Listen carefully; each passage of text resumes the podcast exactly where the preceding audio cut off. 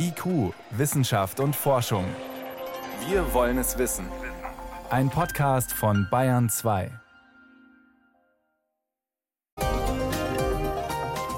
Manchmal muss man einfach Glück haben, so wie das Expeditionsteam auf dem deutschen Forschungsschiff Polarstern.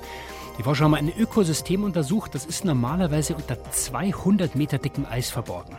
Was da passiert ist, das ist gleich eines unserer Themen. Außerdem geht es um den leisen Siegeszug der gedruckten Elektronik. Aber zuerst schauen wir auf AstraZeneca und die Frage, für wen ist der aktuelle Impfstoff, Impfstopp ein Problem und für wen ist es vielleicht eine große Chance? Wissenschaft auf Bayern 2 entdecken. Heute mit Stefan Geier. Die Weltgesundheitsorganisation und die Europäische Arzneimittelbehörde bleiben bei ihrer Einschätzung. Beide sagen, die AstraZeneca-Impfung nützt viel mehr, als sie schadet. In Deutschland, da wird differenziert. AstraZeneca wird nur noch bei über 60-Jährigen uneingeschränkt empfohlen bis es eben neue Daten gibt, wie bedenklich nun diese Nebenwirkungen bei Menschen unter 60 sind. Was passiert bei diesen Nebenwirkungen genau im Gehirn und was bedeutet das für die Millionen Menschen, die schon ihre erste AstraZeneca-Impfung bekommen haben? Johannes Rostäuscher begleitet das Thema für uns. Johannes, nochmal kurz die Zahlen. Um wie viele Fälle geht es bei diesen Nebenwirkungen? Also bei uns in Deutschland ist diese Komplikation jetzt insgesamt 31 Mal aufgetreten bei knapp 2,8 Millionen Impfungen mit dem AstraZeneca-Impfstoff. 31 Komplikationen, die sind nicht banal. Neun der Betroffenen sind gestorben. Und das war jetzt bislang immer zwischen vier und 16 Tagen nach der Impfung. Diese Sinusvenenthrombose, was passiert da genau im Gehirn? Da entsteht ein Blutgerinnsel, ein Thrombus, und zwar im Gehirn Sinus. Dieser Sinus, das ist ein venöses Gefäß, verläuft ungefähr unter dem Scheitel und sammelt das abfließende Blut aus dem Gehirn. Und wenn dieses Blutgerinnsel groß genug ist, verstopft der Sinus. Das Blut fließt nicht mehr ab aus dem Gehirn und der Druck wächst. Und das kann zu den bekannten Symptomen führen. Schwindel, starker, mehrtägig anhaltender Kopfschmerz, Sehstörungen, Atemnot bis hin zum Schlaganfall mit all den Schlaganfallsymptomen. Und kennt man schon genau den Mechanismus, der hinter dieser Thrombose steckt? Da sind jetzt erste Erkenntnisse auf dem Markt. Da hat man das Blut von Patientinnen, die genau das gehabt haben, nämlich untersucht. Ich vereinfache es mal. Im Blut ist ein Komplex hm. gefunden worden, eine Bindung aus zwei, sagen wir mal, Körpern, nämlich aus einem Gerinnungsfaktor, das ist was, was jeder von uns im Blut hat, und einem bislang unbekannten Antigen, irgendwas anderem. Und hm. Auf diesen Komplex, auf diese Verbindung haben dann Antikörper reagiert, die haben wir in der körpereigenen Immunantwort drin. Und diese Antikörper haben wieder eine Thrombose ausgelöst. So, davon geht man aus. Und dieses irgendwas anderes, was da diesen Komplex bildet, dafür spekulieren jetzt die Wissenschaftler. War das ein Teil vom Impfstoff, also zum Beispiel das Vektorvirus, das den eigentlichen Impfstoff in den Körper transportiert, oder was auch vielleicht ein Teil von diesem Spike-Protein, das der Impfstoff transportiert? Man weiß es noch nicht. Jetzt sind viele Leute verunsichert, ähm, die sich impfen haben lassen, äh, noch keine Nebenwirkungen haben. Aber wenn man die Symptome richtig erkennt, dann heißt es, kann man auch behandeln. Man kann diesen Thrombus eventuell auflösen. Da hat die Deutsche Gesellschaft für Hämatologie auch schon umfassende Leitlinien für die Ärzte rausgegeben. Da gibt es wiederum ein Immunglobulin. Das ist einfach ein körpereigenes Eiweiß, also was man schon hat und kennt. Und das gibt man dann hochdosiert und das greift in diesen Gerinnungsablauf ein, das den Thrombus auslöst und dadurch wird er nicht mehr dicker und kann dann auch wieder aufgelöst werden. Jetzt sind bei uns schon fast drei Millionen Menschen, du hast es gesagt, mit AstraZeneca geimpft, viele davon unter 60. Welche Auswirkungen hat das denn für die Jungen unter den AstraZeneca geimpften? Also erstens schaut es nach wie vor so aus, dass eigentlich das Risiko nur für Frauen besteht.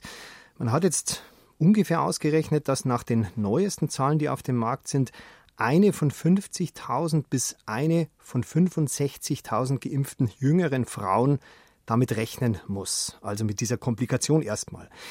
Bislang treten die immer zwischen den 4 und 16 Tagen nach der Impfung auf. Das Paul-Ehrlich-Institut sagt, gefährlich sind quasi die ersten zwei bis drei Wochen. Mhm. Aber auch in dieser Zeit muss erstmal niemand Panik haben oder sowas. Die Fälle sind natürlich nicht läppisch, aber die Wahrscheinlichkeit, dass nichts passiert, also dass alles in Ordnung ist, auch für jüngere Frauen, ist einfach 50.000 Mal so hoch als andersrum.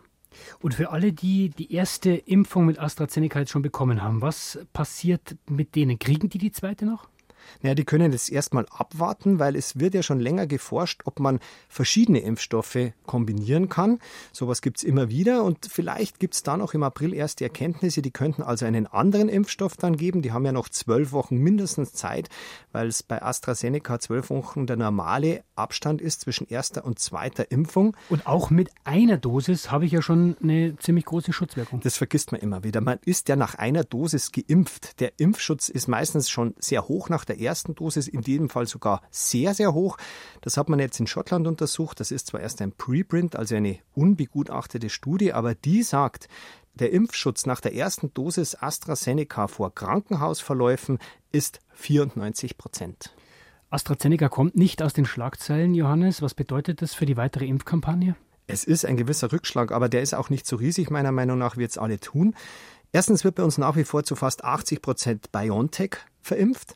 Und ich finde auch, dass man jetzt recht klug reagiert hat und diese AstraZeneca-Impfungen für die 60- bis 69-Jährigen öffnet, die eigentlich noch gar nicht dran wären, die aber auch schon zu denen gehören mit dem etwas höheren Corona-Risiko, aber gleichzeitig vom Impfstoff so gut wie sicher überhaupt nichts zu befürchten haben. Das heißt, du findest die Entscheidung insgesamt richtig? Insgesamt richtig, fast genau die richtige Entscheidung, würde ich sagen.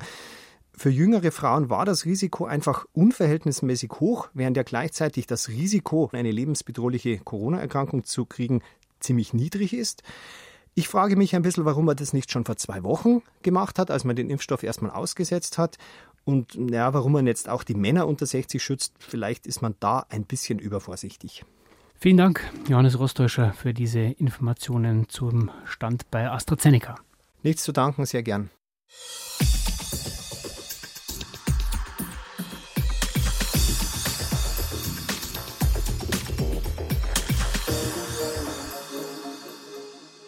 Normalerweise hauen ja die Technologie- und Elektronikkonzerne ziemlich auf den Putz, rühren die globale Werbetrommel, wenn sie mal irgendwas Neues entwickelt haben. Ja, man muss eben schon ordentlich laut sein inzwischen, um durch die vielen Ankündigungen in der Social-Media-Welt zu dringen. Da fallen dann schnell mal Begriffe wie revolutionäre Technik oder Sätze wie das wird die Zukunft verändern. Aber manche nicht weniger entscheidenden Neuerungen, die laufen fast unentdeckt ab. Beispiel die gedruckte Elektronik. Dabei steckt die in immer mehr unserer Geräte. David Globig über eine leise Revolution. Vor gut 20 Jahren hatte die Elektronikindustrie einen Traum. Elektronisches Papier. Es sollte sich so anfühlen wie eine normale Zeitungsseite oder ein einzelner Papierbogen. Wir nutzen inzwischen zwar Lesegeräte für E-Books, aber richtiges elektronisches Papier, das lässt immer noch auf sich warten. War es also nichts mit der Revolution durch gedruckte, flexible Elektronik und Elektronik auf der Basis von organischen Materialien? Ist das alles versandet? Nein, sagt Klaus Hecker. Er ist Geschäftsführer der Organic and Printed Electronics Association im Industrieverband VDMA. Er betont, wir sind bereits von solcher Elektronik umgeben. Zum Beispiel von OLEDs, organischen Leuchtdioden. Das ist in fast allen High-End-Mobiltelefonen, auch den äh, Tablets und mittlerweile auch vermehrt in Laptops drin. OLED-Fernseher gibt es ebenfalls. Das ist also ein Riesenmarkt schon von über 25 Milliarden US-Dollar jährlich. Und auf diesem Markt spielt inzwischen auch biegsame Elektronik eine immer größere Rolle. Es gibt erste Smartphones mit faltbaren Displays. Die Industrie hat außerdem Konzepte für Mobilgeräte vorgestellt, bei denen sich ein Teil des Bildschirms ausrollen lässt, je nachdem, wie viel Fläche man nutzen möchte. Vor zwei Jahren war auf der Consumer Electronics Show so etwas auch schon einige Nummern größer zu sehen. Es ist ein aufrollbarer Fernseher gezeigt worden von LG, also wirklich 65 Zoll, also so wie man heute die großen Fernseher kennt, der wirklich ein aufrollbares OLED-Display ist. Den gibt es auch in, ich sage mal, homöopathischen Dosen und zu sehr hohen Preisen derzeit noch, aber er ist im Verkauf. In Asien und für umgerechnet mehrere 10.000 Euro. Aber auch im Auto ist Elektronik eingebaut, die nicht mehr auf Platinen mit aufgelöteten Bauteilen basiert. Jedes Mal, wenn Sie Auto fahren, sitzen Sie auf einem gedruckten Sensor. Im Sitz sind Sensoren drin, die gucken, sitzt dort jemand, ist er groß, schwer, wie sitzt derjenige und darüber wird im Endeffekt auch der Airbag gesteuert, sprich bei einem Unfall, wenn der Beifahrersitz leer ist, wird der Airbag nicht ausgelöst. Doch gedruckte Leiterbahnen und elektronische Schaltungen sorgen nicht nur für mehr Sicherheit, sondern auch für Komfort im Auto. in Form von Heizelementen auf Folie, zum Beispiel für die Sitzheizung. Im öffentlichen Nahverkehr schleicht sich die biegsame Elektronik ebenfalls langsam ein. Die Münchner Verkehrsgesellschaft MVG testet seit einigen Monaten an zwei Bushaltestellen Displays für die Fahrgastinformation. Sie zeigen aktuelle Abfahrtszeiten an, Linienverläufe, den Umgebungsplan oder zusätzliche Hinweise, erläutert Matthias Korte von der MVG. Das Besondere, die Bildschirme arbeiten mit der gleichen E-Paper-Technologie wie E-Book-Lesegeräte. Etliche Verkehrsgesellschaften interessieren sich für solche Systeme. Wir sind in sehr engem Austausch, auch mit anderen deutschen Städten, die alle in diese Richtung überlegen, teilweise auch schon seit Jahren. Wir haben zwei Geräte jetzt in der Erprobung, die tatsächlich auch auf dem aktuellen Stand der Technik sind, das Beste, was eben am Markt zu haben ist. Und das unterscheidet sich eben mitunter von dem, was andere Städte vielleicht vor fünf Jahren aufgehängt haben. Sollte sich die Technik im harten Haltestellenalltag bewähren, dann könnten irgendwann sämtliche Fahrpläne, Preisinformationen, Umgebungskarten usw. So durch E-Paper-Displays ersetzt werden. Wenn sich dann etwas ändert, genügt sozusagen ein Knopfdruck, um alles zu aktualisieren. Und es gibt noch ein Gebiet, auf dem gedruckte und organische Elektronik inzwischen erfolgreich ist und wo sie aus dem Labormaßstab und aus kleinen Pilotproduktionsanlagen herauswächst, die Photovoltaik. Seit vielen Jahren arbeiten Forschende an dünnen Solarzellen, bei denen alle notwendigen Schichten auf Folie aufgebracht werden. Da haben jetzt mehrere Firmen auch größere Produktionen aufgebaut. In Dresden, Heliatec, auch in Frankreich, eine Firma Amor, die Solarzellen im großen Stil herstellen können. Die einen gedruckt, die anderen mit einem Vakuumverfahren. Da gibt es auch eine Menge Installationen jetzt gerade auf Fabrikhallen, auf Bushaltestellen. Auf Flächen, die mit herkömmlichen Silizium-Solarzellen nicht oder nur schwierig zu nutzen wären. Bis zu diesem Punkt hat es allerdings gedauert, und zwar deutlich länger, als es sich die Branche ursprünglich einmal vorgestellt hat und es in den vergangenen Jahren auch immer wieder verkündet hat, nicht zuletzt während der früheren Ausgaben der Messe Lopec. David Globig war das über gedruckte Elektronik. Jetzt ist es 18 Uhr und 17 Minuten. Bayern 2. Wissenschaft schnell erzählt. Das macht heute Miriam Stumpfe. Miriam, jetzt hat man gerade Verschnaufpause und jetzt geht schon wieder weiter mit Impfen. Um, mit guten Nachrichten zur Covid-19-Impfung auch für Jugendliche. Da gibt es erste Ergebnisse. Und welche? Aus einer Zulassungsstudie, die das Unternehmen BioNTech mit seinem mRNA-Impfstoff mit 12- bis 15-jährigen Jugendlichen macht. Da verkündete das Unternehmen heute, schützt zu 100 Prozent. 100 Prozent, das klingt ja fast zu schön, um wahr zu sein. Ja, diese glatte Zahl 100, die kommt natürlich raus, weil in der Impfgruppe, da gab es keinen einzigen Covid-19-Fall. Und dann gab es eine Vergleichsgruppe, die bekam das Placebo, da gab es dann 18 Fälle. Und weil es halt in der einen Null Fälle gab, kommt diese mhm. glatte Zahl 100 raus. Betro betonen muss man aber, in dieser äh, Studiengruppe waren etwas mehr als 2000 Jugendliche. Das sind nicht besonders viele. Wenn es 20.000 wären, dann können könnten sich solche Zahlen auch um ein paar Prozentpunkte verschieben. Dann kommt vielleicht doch mal ein Covid-19-Fall in der mhm. Impfgruppe vor. Aber es ist was anderes interessant an dieser Studie. Die Forscher konnten feststellen, die Jugendlichen haben sehr viele Antikörper gebildet, mehr als das 16- bis 25-Jährige in den Zulassungsstudien getan haben. Und das ist auch ein interessantes Ergebnis. Und was ist mit Nebenwirkungen? Die sind vergleichbar mit denen, die man kennt aus anderen Impfgruppen, also zum Beispiel den 16- bis 25-Jährigen. Müdigkeit, Kopfweh, Muskelschmerzen, auch Fieber, aber keine schweren. Mhm. Dann geht es noch um einen besonderen Besucher in unserem Sonnensystem, nämlich den Kometen Borisov. Wo ist der unterwegs? Ja, inzwischen wieder in den Weiten des Alls irgendwo. Vor knapp zwei Jahren ist er bei uns vorbeigeflogen, ist wieder weg. Aber man hat jetzt noch mal spannende Messungen ausgewertet von der Europäischen Südsternwarte und hat gesehen, Borisov, das ist quasi ein unverfälschtes Original gewesen, ein ursprünglicher Komet, der ursprünglichste, den man je beobachtet hat. Also das heißt, seitdem er sich gebildet hat, ist er kaum verwittert, wurde kaum von Sonnenwinden verändert und offenbar war er vor seinem Besuch bei uns noch nie an einer Sonne, einem Stern vorbeigeflogen. Das heißt, wenn man so ein altes Ding sieht, dann wird man sich den jetzt eigentlich gern nochmal genauer anschauen. Ja, doof, jetzt ist er schon wieder weg, gell? Tja. Ja, aber die Astronomen denken nach vorne. Wenn das nächste Mal so ein interstellarer Besucher vorbeikommt, dann wollen sie gewappnet sein. Für 2029 ist die Mission Comet Interceptor geplant, eine Weltraummission der ESA, die ein interstellares Objekt erreichen soll, wenn es entdeckt wird. Und dann kann man sich vielleicht den Cousin von Borisov genau anschauen. Und da muss man natürlich schnell sein. Das muss man. Zum Schluss noch blaue Blumen. Da fällt mir ein Vergissmeinnicht, Kornblumen. Enzian auch sehr prominent, jo. Leberblümchen jetzt im Frühjahr. Blaue Blüten sind für viele sehr romantisch und sie sind tatsächlich eine Besonderheit. Nur sieben Prozent aller Blühpflanzen weltweit blühen blau, obwohl sie eigentlich attraktiv für Bienen sind. Und Wissenschaftler wollten jetzt wissen, warum ist das eigentlich so? Und warum ist es so? Blaue Farbpigmente herstellen, das ist aufwendig, kostet viel Energie, lohnt sich nicht überall. Die Pflanze muss sich entscheiden, wachse ich hoch und blühe gelb oder wachse ich niedrig am Boden und blühe blau. Und jetzt hat man weltweit verglichen, wo wächst was und kam zum Schluss, blau sein lohnt sich seltener. Und warum sind dann die ganz blauen Blüten in den Bergen oben zu finden, der Enzian? Weil sie es auch so schwer haben, Insekten zu finden. Kalt und windig ist es da, da fliegen nicht so viele rum. Und wenn ich da mal ein Insekt mit Blau anlocken kann, dann lohnt sich die Investition in die Farbe. Blaue Blüten in den Bergen. Vielen Dank, Miriam Stumpfe, für die Meldungen. Gerne.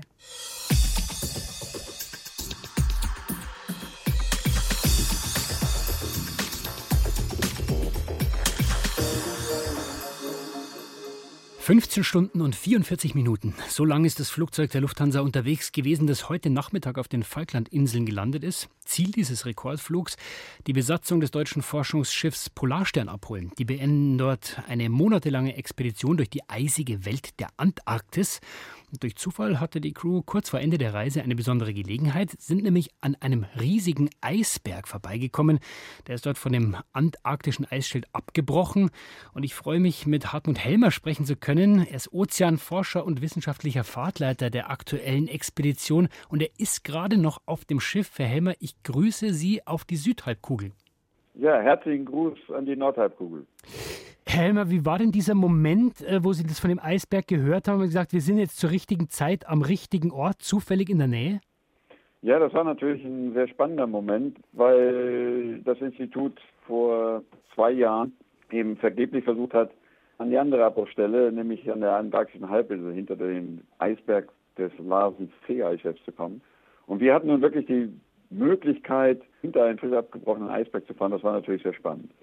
Jetzt klingt Eisberg an sich mal noch nicht sehr spektakulär, aber dieser war etwas größer, könnte man sagen, dreimal so groß wie München. Sie waren mit Ihrem Team in der Nähe und haben dort ein erstaunliches Ökosystem entdeckt. Wie können wir uns das denn vorstellen? Naja, was man hat eben erkennen können, ist, dass so ein Ökosystem sich innerhalb von 30 Jahren wieder ziemlich entwickeln kann. Es ist nämlich so, dass in den 80er Jahren, Anfang der 80er Jahre, ein ähnliches Stück dort mal abgebrochen ist und wir 1985 mit Polarstern eben auf dieser Stelle schon gewesen sind. Und somit konnten wir wunderbar eben die Beobachtung von 1985 jetzt mit 2021 vergleichen und haben einen wunderbaren Vergleich, wie sich ein Ökosystem in rund 30 Jahren dann entwickeln kann und weil wir es sehr detailliert aufgenommen haben, diesen Mal, wir haben eine Unterwasserkamera mitgehabt, in fünf Metern über dem Boden, für herrliche Aufnahmen, Filme gemacht hat. Und äh, wenn wir dann in wenigen Jahren dort wieder hinfahren, können wir einen herrlichen Vergleich ziehen. Was können Sie uns denn jetzt schon über dieses Ökosystem sagen? Die Kamera da über dem Boden, was sieht man da? Also man sieht Schwämme, die mindestens schon äh, eben 30 Jahre alt sein müssen. Und das heißt also, gleich nach dem Abbruch muss dieses Stück besiedelt worden sein und damit auch die ganze Zeit müssen die Schwämme dort vorhanden gewesen sein. Man sieht Seesterne, man sieht einzelne Fische, Koppelpoden. Also es ist ein, ein System, was wir auch im offenen Ozean oder auf dem Kontinentalschelf vor dem Schelfeis äh, haben beobachten können. Inwiefern ist das überraschend oder nur faszinierend oder hat das auch wirklich einen wissenschaftlichen Wert, den dieser Zufall jetzt hervorgebracht hat? Naja, man kommt natürlich sehr selten unter ein Schelfeis. Ein Schelfeis, das sind ja mächtige Eisplatten. Da in dem Fall waren sie 200 Meter mächtig. Und man fragt sich immer, wie kann ein Ökosystem da leben? Das muss ja auch Nährstoffe irgendwie bekommen. Und somit ist es schon erstaunlich, dass dieses Ökosystem wohl doch unter diesem Schelfeis ungefähr 60 Kilometer einwärts von der Schelfeiskante über diese ganzen Jahrzehnte hat leben können. Expedition in der Antarktis, das klingt für mich nach äh, relativ isolierter Arbeit. Inwiefern hat Ihnen die Pandemie auch übel mitgespielt oder waren Sie da wirklich auch davor isoliert? Naja, als wir dann endlich an Bord waren, hatten wir natürlich mit der Pandemie nichts mehr zu tun und haben mal wieder das freie Leben genießen können, also die freie Kommunikation, das freie Zusammensitzen. Das heißt, da konnten Sie dann freier leben als wir, obwohl Sie isoliert waren. Jetzt kommen Sie wieder zurück in eine Situation mit Pandemie. Trotzdem, worauf freuen Sie sich am meisten? Auf die Familie natürlich, aber auch auf einen frischen Salat, frisches Obst, was natürlich dann aufgrund der Dauer der Reise nicht mehr an Bord vorhanden ist. Und Ihre wissenschaftliche Bilanz, Herr Helmer, was bleibt übrig von dieser Expedition? Also die Bilanz ist hervorragend. Das Team ist vielleicht auch durch die Quarantäne sehr zusammengewachsen und wir haben einen Teamgeist hier an Bord, der ist überwältigend. Und das wird auch unterstützt eben durch die Daten, die wir haben sammeln können. Wir haben intensiv gearbeitet, wir haben rund um die Uhr geforscht. Keiner hat irgendwie schlapp gemacht. Sie haben alle wirklich ihre Forschung vorangetrieben. Und jetzt wenn man sich umhört, gibt es eigentlich nur zufriedene Kollegen an Bord. Wir sind dann gespannt, was die Ergebnisse sind, die von dieser Expedition mit zurückkommen. Die Polarstern ist auf dem Rückweg ihrer Expedition durch die Antarktis und als wissenschaftlicher Fahrtleiter der aktuellen Expedition hat uns Hartmut Helmer teilhaben lassen. Er ist Ozeanforscher, hat viel Spannendes erlebt. Vielen Dank für diese Eindrücke und vielen Dank, dass Sie uns von Bord ein bisschen haben daran teilhaben lassen. Sehr gerne.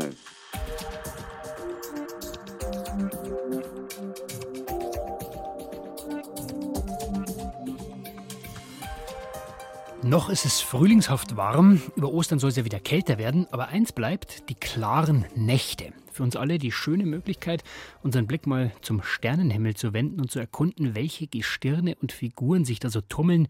Was es im April Besonderes zu sehen gibt, erzählt Yvonne Meyer.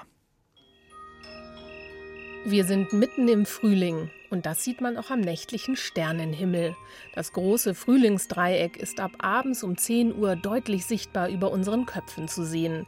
Das sind drei sehr helle Sterne, Spica, Regulus und Arctur.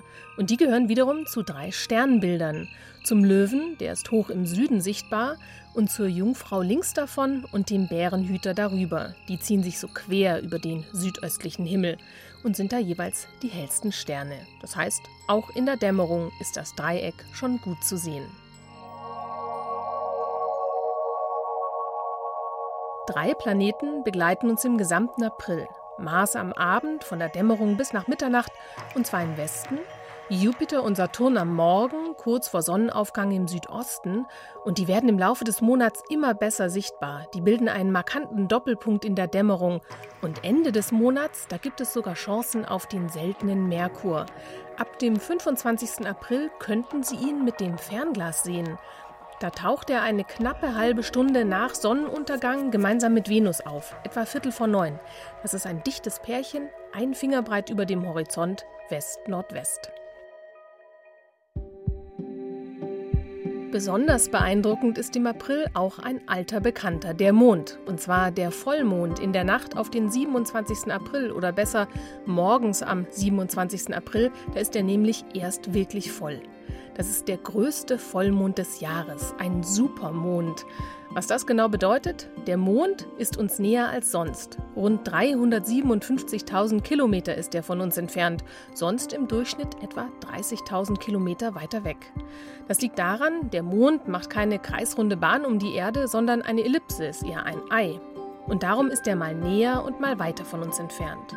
Und einmal im Jahr ist genau dann zufällig Vollmond, während der Mond der Erde besonders nah ist. Wirklich sehen kann man das nicht, aber mancherorts kriegt man es zu spüren. Bei Vollmond, da stehen Mond, Erde und Sonne in einer Linie und ziehen dann ganz besonders am Wasser der Erde. Je näher der Vollmond der Erde ist, desto stärker seine Gezeitenkraft. Und beim Supermond ist das also verstärkt und es kann zum Beispiel zu Springfluten kommen. Mehr zum Sternenhimmel im April, den Sternbildern und dem großen Vollmond finden Sie unter br.de/slash Sternenhimmel. Es lohnt sich also rauszugehen und zu genießen. Soweit war es das von IQ für heute. Am Mikrofon war Stefan Geier.